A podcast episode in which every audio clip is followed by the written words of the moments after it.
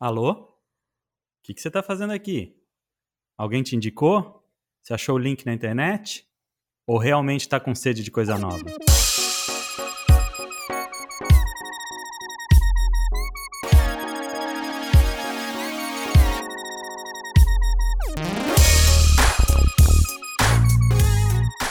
Aqui é o Davi e a gente está começando mais um Podscap, nosso espaço de reflexão e aprendizado sobre processos de transição de vida.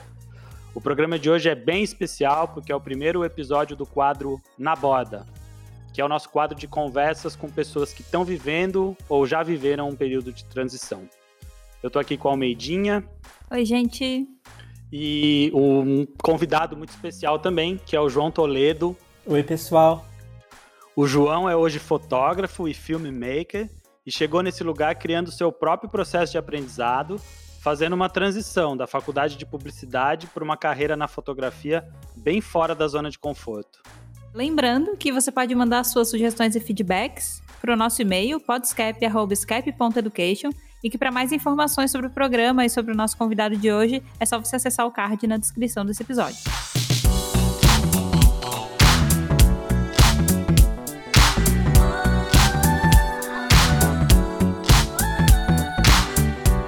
E acho que um jeito bem legal da gente começar, Toledo, não sei o que você acha, é começar contando um pouco pra gente sobre como é que foi que você virou fotógrafo e filmmaker.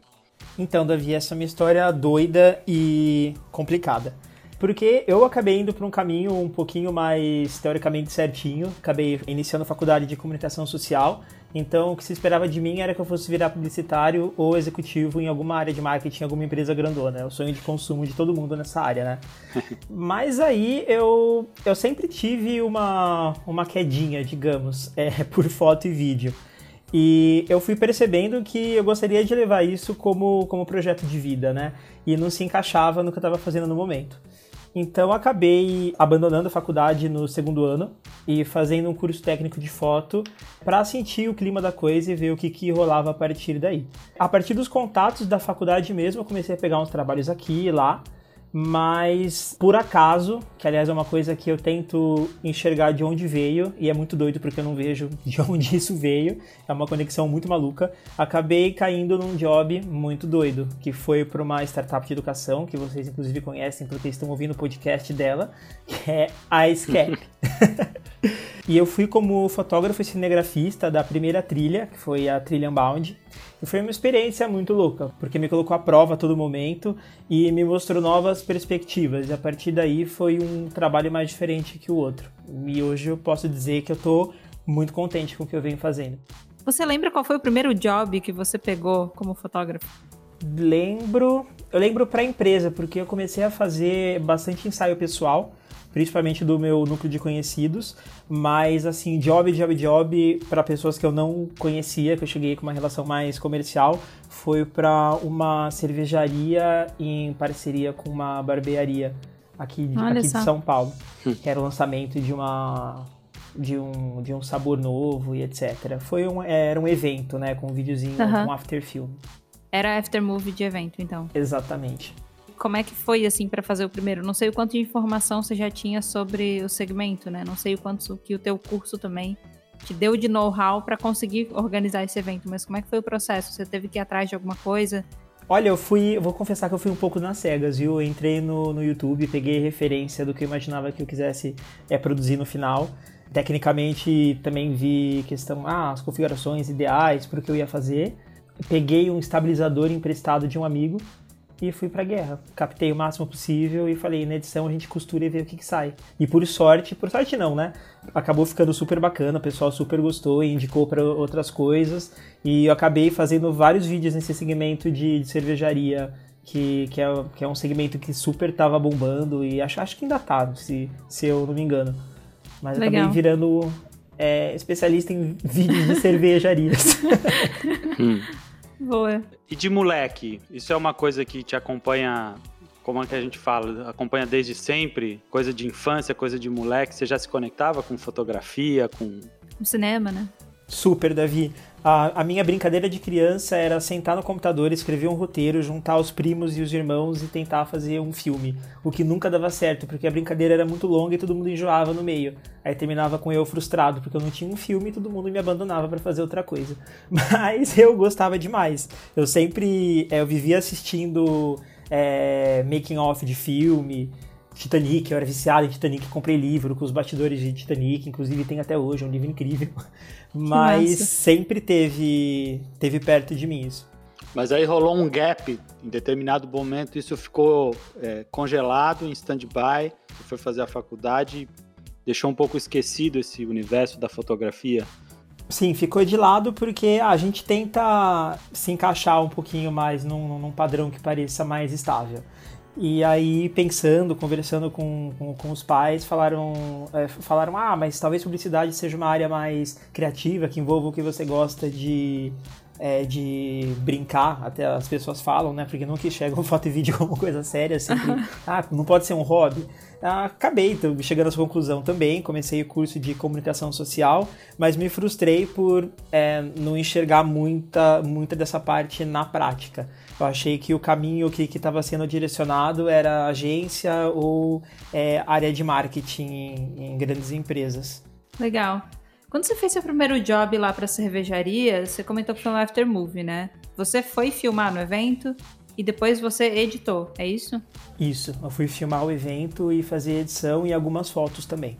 Tá, legal. Até pelo que tu tava falando das brincadeiras de criança, né? Você já gostava meio que de fazer filmes caseiros e, né, escrever roteiro, gravar, então eu imagino que a captação talvez tenha sido algo que você já tinha mais familiaridade em fazer.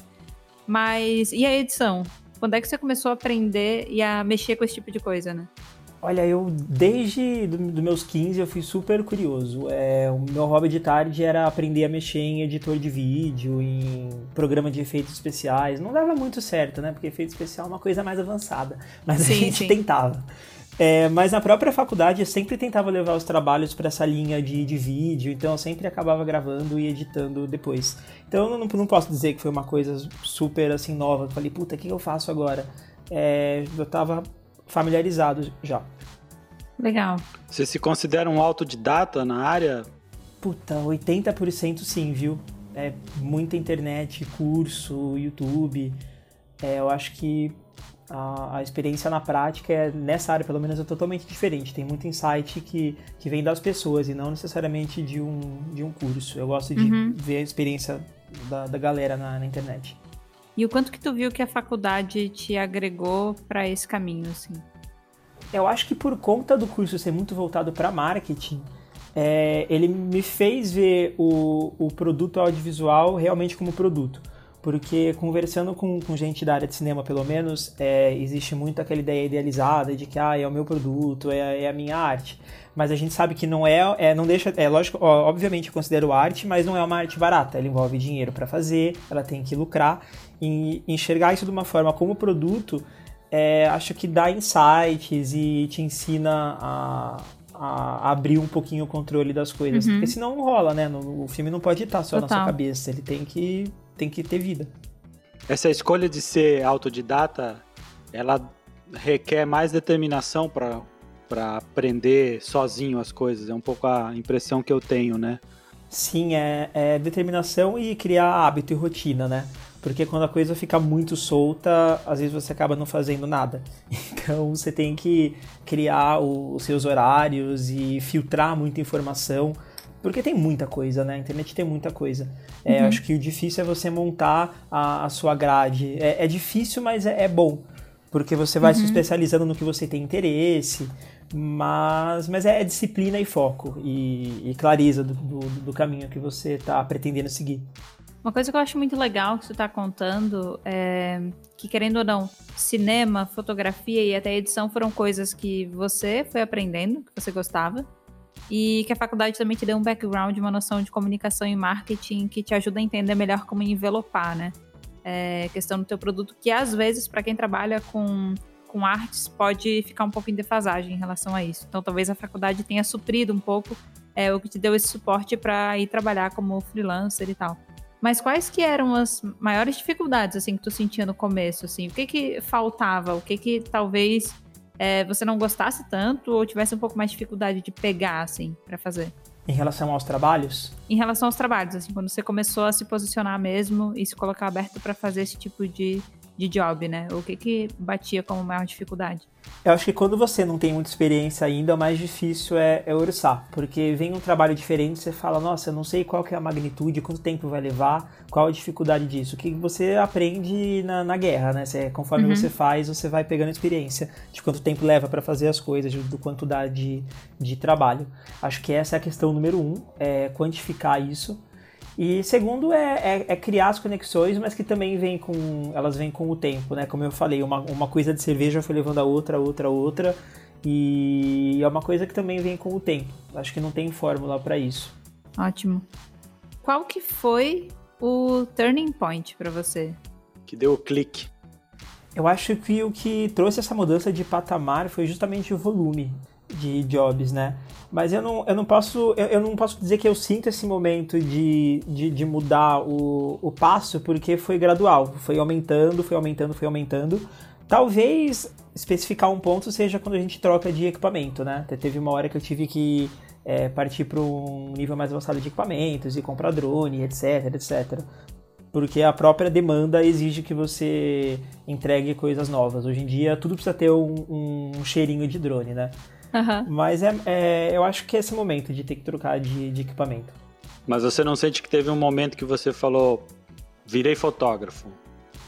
Olha, eu acho que não, acho que não me vem em, em mente, não. Acho que eu coloquei a cabeça tanto na, na, na coisa que eu, eu, mergulhei e eu sinto que eu tô nadando ainda. Acho que não botei a cabeça para fora e falei, nossa. Que acho que é uma característica de processos de transição, que é diferente de uma visão romantizada que às vezes a gente tem de que um dia eu virei uma chave e fiz a transição. A transição ela é contínua, permanente e muito provavelmente você vai se sentir nessa transição de, de estou virando fotógrafo durante toda a tua trajetória, né?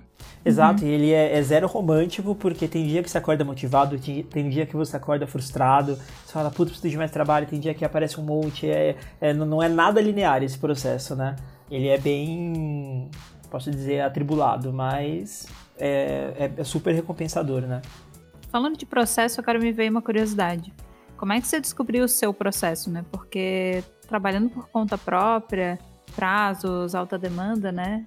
Você acaba meio que até descobrindo o seu próprio processo ao longo do caminho para conseguir ser mais produtivo, para conseguir fazer as coisas da melhor maneira. Como é que foi para você descobrir isso? Olha, esse processo de descoberta foi pela dor, viu? porque não tem como não ser. A gente vai aprendendo sozinho os macetes, no próprio YouTube a gente começa a procurar é, é, como ser mais produtivo editando, e tem vários truquezinhos. Você decupa o, todo o material pelo que interessa, depois você escolhe a trilha, a trilha sonora e vai pensando no que jogar. Mas eu acho que, acho que cada um, pelo, pelo menos na, nessa área com quem eu converso, tem, tem um método. Tem coisa que funciona para os outros, mas não funciona para mim, que funciona para mim, mas não funciona para os outros. Mas é natural, ele vem batendo cabeça mesmo. O Toledo foi contratado para ser o filmmaker e fotógrafo de uma das experiências de aprendizado que a gente realizou em 2017, né, pessoal? 2017, isso.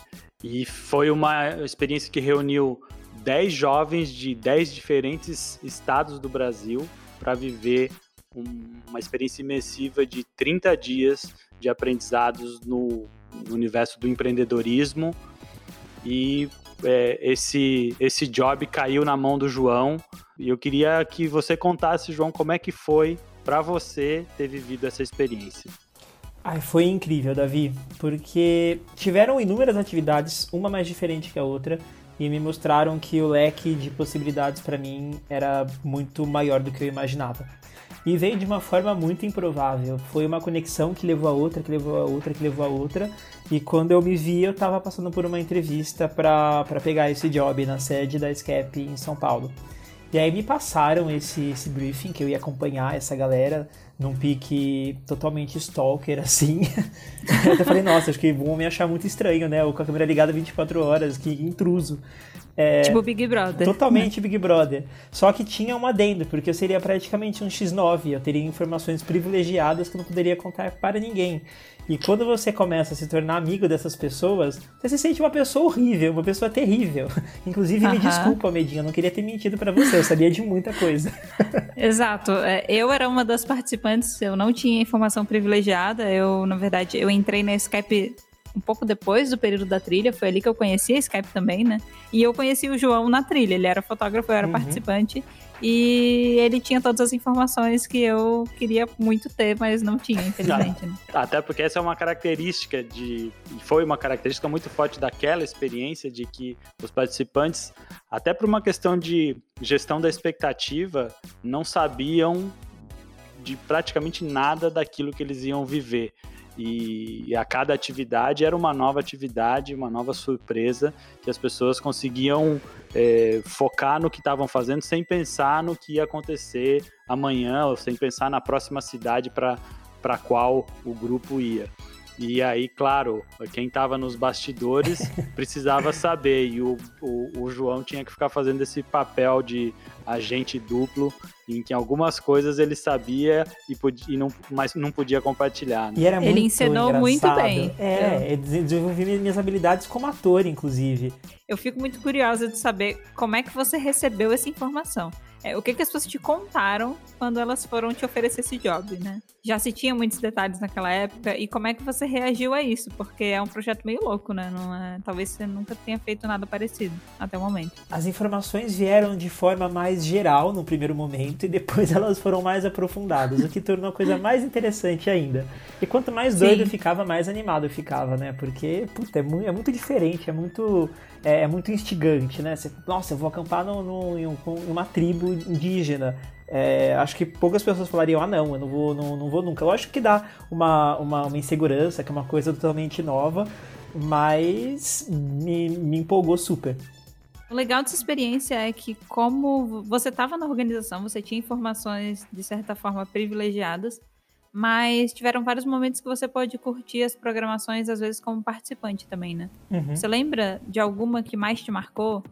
Eu acho que uma das que mais me impactou foi, a, foi acampar com a Outward Bound Brasil, que é uma, uma organização sem fins lucrativos de experiência ao ar livre, educação ao ar livre, e foi sensacional, porque eu sempre fui um moleque de apartamento, cresci no, no carpete, longe de qualquer folhinha de grama.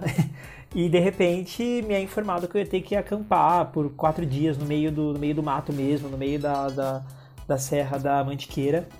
Levando câmera, Levando tripé, câmera, microfone. tripé na mochila da frente e 16 quilos de equipamento na mochila de trás, né? Então, Nossa. sente o drama. É, e foi nível hard, porque no comecinho eu já, assim, no primeiro dia de trilha eu já caí, torci o pé, quebrei uma das lentes, foi, foi o, digamos, o começo perfeito, né? Porque eu tive que cobrir... Isso sim era no começo da jornada, né? Você já começou bem. Totalmente, é, tive que passar É, eu acho que a Outbound foi a terceira atividade, né? Deve sim. ter sido isso, mais ou Foi a terceira. Foi lá pro... Bem no começo. Foi no comecinho. Sim. Mas foi, foi incrível, porque eu descobri que eu sou total bicho do mato. Eu já não saio mais. Acabei fazendo uma série de vídeos para eles e por eles acabei indo para outras empresas também de, de aventura. E é um ramo que eu super atuo hoje, que eu super gosto, acho demais. Isso aconteceu muito em consequência, né? Depois de você ter é, feito as filmagens para o bebê durante a experiência com a Scap, surgiram uma série de jobs para você nesse mundo do, da educação livre, experiências no meio do mato, acampando? Total. É, acho que nem um mês, acho que 15 dias depois que eu voltei da trilha, o diretor executivo da, da Outerbound já estava mandando mensagem que tinha gostado da linha narrativa é, do After Film que eu fiz para a experiência com a Escape. E a partir daí não teve fim. Até, até hoje eu estou trabalhando bastante com eles.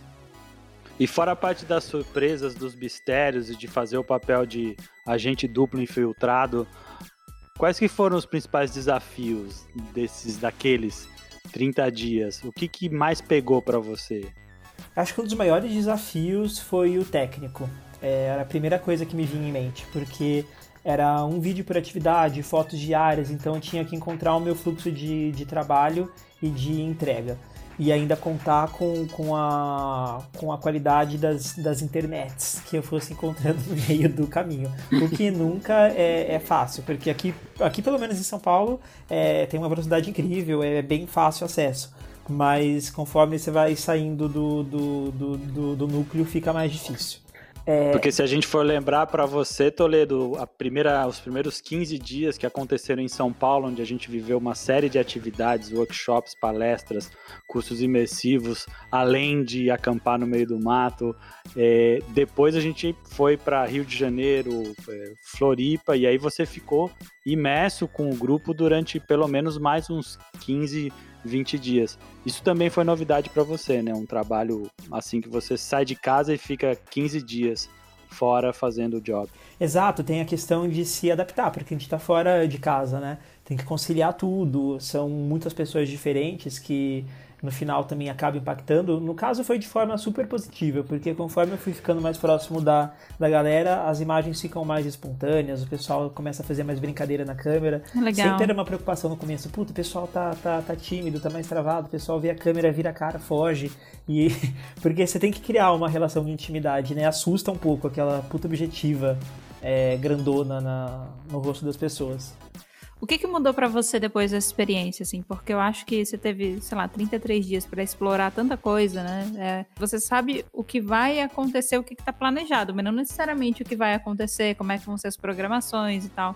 Então, eu queria entender o que, que mudou para você depois desse processo? Quais aprendizados assim mais de vida mesmo você incorporou, às vezes que não estão tão conectados com o técnico, mas que podem ter te acompanhado e feito a diferença aí mais para frente, né?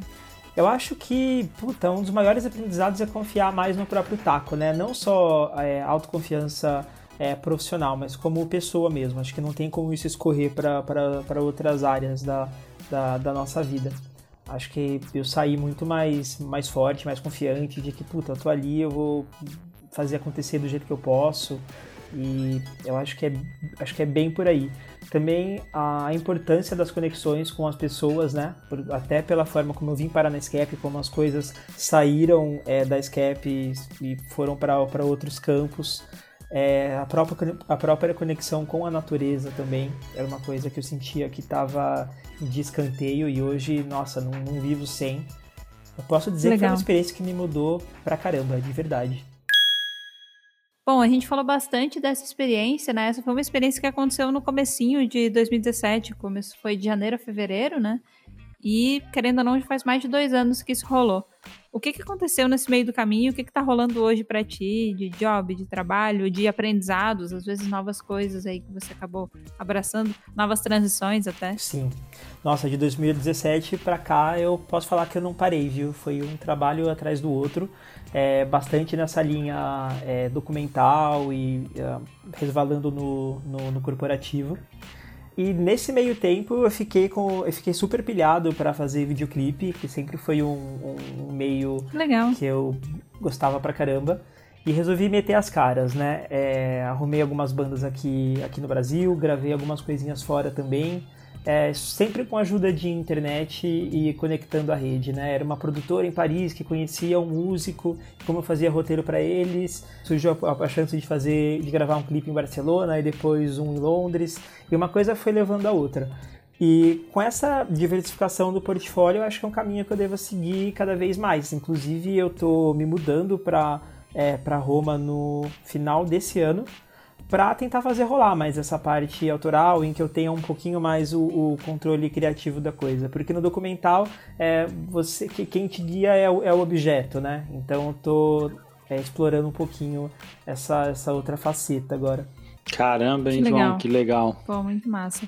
É, tem dois pontos legais aí, acho que pra gente aprofundar, né? Saída para Roma, essa viagem. Eu queria entrar um pouco mais na tua primeira viagem, que tu comentou foi para Barcelona, teve gravação de clipe e tudo Isso. mais pelo que eu sei, porque a gente é próximo e a gente conversa, é, você foi, comprou uma passagem uhum. Para ir viajar por causa Isso. de uma promoção. Exatamente. Mas você não tinha nenhum job marcado. Não. Você não tinha nenhuma possibilidade. Você Não. tinha a meta de ir lá e trabalhar para realmente conseguir pagar a sua passagem Exatamente. é, e fazer aquilo valer a pena. Então eu quero que você conte pra gente mais um pouco, porque eu acho que é uma coisa bem legal. Como é que foi esse processo de acionar a rede por lá? É, não sei se tinha sido a tua primeira viagem pra fora ou se você já tinha feito outras coisas. Essa não depois, tinha mas- sido, mas a eu- trabalho foi, foi, foi a primeira. Então eu queria entender um pouco mais disso, porque foi meio louco, né? Totalmente, Almeidinha. Eu botei na cabeça que eu precisava voltar dessa viagem com um clipe e de preferência sem é, uma grande dívida. então, eu acionei a rede. Tinha uma produtora, uma, uma empresa, uma produtora em Paris em que eu fazia é, roteiro à distância. Então, eu basicamente mandei uma mensagem: galera, tô com passagem comprada, arruma alguma coisa pra eu gravar, por favor. Não foi bem assim, né? Mas eu expliquei que eu tinha interesse em gravar algum clipe, se conheciam é, músicos independentes que estivessem buscando isso também, com um budget mais apertado, com um orçamento mais curto. E surgiu esse cantor catalão em Barcelona. É, não podia ser mais diferente, né? Tipo, a gente faz o primeiro clipe, a gente faz em catalão ainda. Que inclusive foi uma dificuldade de comunicação super.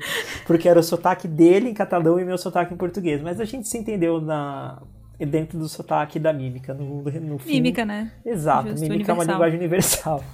Mas foi super legal, fiquei super contente com o resultado. Ainda voltei e, e brinquei com animação em cima, em cima do vídeo. Foi totalmente fora da minha zona de conforto também. E foi super legal. Fiquei super contente com o resultado. Que legal. Você teve oportunidade de explorar muitas coisas diferentes, né? Você já fez gravação para expedição, você já fez gravação para corporate, né? Para corporação, você já Uhum. fez para clipes até, é, eventos que sejam, até trabalho para YouTube, né? Uhum. Com blog e tudo mais. O que, que isso te trouxe de autoconhecimento em relação ao teu próprio trabalho? Você descobriu uma vertente ou algo que você tem mais proximidade, que você sente que é mais natural, que se conecta mais contigo? É, por muito tempo eu fiquei mais nessa, nessa pegada mais é, documental, que é uma coisa que me traz um prazer imenso. Eu acho muito divertido o processo de interagir com, com, com, a pessoa a ser retratada, com, com os objetos do, do filme, das fotos, mas eu senti essa, essa pulguinha querendo ir pro lado autoral.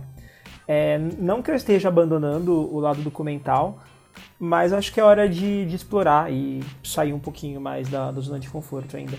E essa ida para a Europa agora, Toledo, tem a ver com essa nova fase da transição, é isso? O que que, que, que tá rolando? Quais são os planos ou o que, que não está planejado com relação a essa ida para a Europa? Tem total, Davi. É, dessa última vez que eu fui no, no final do ano passado gravar em Londres, é, eu fiz uma, um mochilãozinho e decidi que eu queria tentar a aventura por lá por um tempo e ver o que, que acontecia. Aí me veio em mente que por conta da família italiana eu podia tentar a dupla nacionalidade, Uhum. correr atrás da papelada. Que legal. É, puta, corrida totalmente de último tempo, de última hora. Mas tô com a documentação certa e vou agora em agosto fazer essa parte burocrática e depois partir para os jobs, né? A ideia é ir para essa área de produção de videoclipe, é, mas também aproveitar a rede que eu construí aqui no Brasil. Tem algumas empresas que vão é, tentar fazer algumas pontes, a própria Outward Bound, algumas coisas assim. Então não vou chegar zerado, eu espero. Mas é, é, uma, é, é, uma, é uma aventura, né? Acho que quando a gente aceita o risco, faz parte. Não, não adianta também ficar super sofrendo por antecedência. É, e por toda, toda a história que você contou aí até agora, você já está calejado em é, fazer as transições e em lidar com as certezas e com as incertezas desses processos, né? É assim, o frio na barriga sempre existe, né? Mas o meu pai já, brincando sempre, ele já desistiu de mim. Ele falou, ah, é mais uma, filho. Ah, lá vem. ele não esquenta mais. É, é, muito louco. Você ficou fazendo vários trabalhos aqui, em várias áreas diferentes. Você construiu uma super rede. Várias pessoas que já te procuram para fazer trabalhos porque já conhecem teu portfólio. E agora você está indo para um outro país, então você vai ter que reconstruir uma rede lá putz, lá vou eu começar tudo de novo, pegar o caminho mais difícil, vou ter que recomeçar, como é que fica tudo que eu construí, porque não vou mais conseguir fazer esse tipo de trabalho, né, à distância. Como é que foi para você isso e, sei lá, como é que você encara, né? Encontra a motivação, a coragem, a disposição para, digamos, recomeçar num novo lugar. Eu acho que essa é uma característica minha que eu fui descobrindo com o tempo também. Eu sempre tô atrás de, de, de uma mudança. Eu não não costumo ficar muito tempo na, na, na, mesma coisa. Agora, se isso é bom ou ruim, só com o tempo irei descobrir. Mas por enquanto tá sendo super legal. Eu gosto de, de, de me reinventando conforme o tempo passa. Uhum. É, sempre rola o frio da barriga. Recomeçar é, nunca é, é, é, fácil. Mas é muito estimulante, né? Eu tô super empolgado. tô aqui já planejando mudança de site, já é, mandando mensagem para pessoas estratégicas, é, tentando acionar novas pessoas por meio da rede. É, eu, pelo menos, fico super empolgado com isso. E a cada uma dessas é, novos desafios, cada, cada uma dessas vezes que bate um frio na barriga, é um novo processo de, de aprendizado, né? De buscar aquilo que de alguma forma a gente sente que está faltando para preencher a lacuna que nos faz nos sentir não preparados para encarar esse novo desafio. Como é que é isso para você, João? Puta, eu acho que esse é um dos passos é, primordiais para quem vai fazer uma, uma super mudança, uma super transição. É você assumir que você não sabe nada ou muito pouco daquilo. Porque isso vai te estimular a, a ir atrás de conhecimento e de, de, de, crescimento. Que é a preparação ideal para que as coisas é, saiam o mais próximas do, do, do ideal possível, né? É você admitir, puta, eu não sei nada disso e eu preciso ir atrás, porque senão a coisa não vai acontecer. No caso de mudar para Itália, o italiano era uma, era uma barreira, então, puta, mergulhei em, em Duolingo, em YouTube, em, em livro para tentar cobrir esse gap da língua. É, na própria questão de videoclipe, que era uma linguagem totalmente diferente, tive que mergulhar em, em linguagem, iluminação, em referência.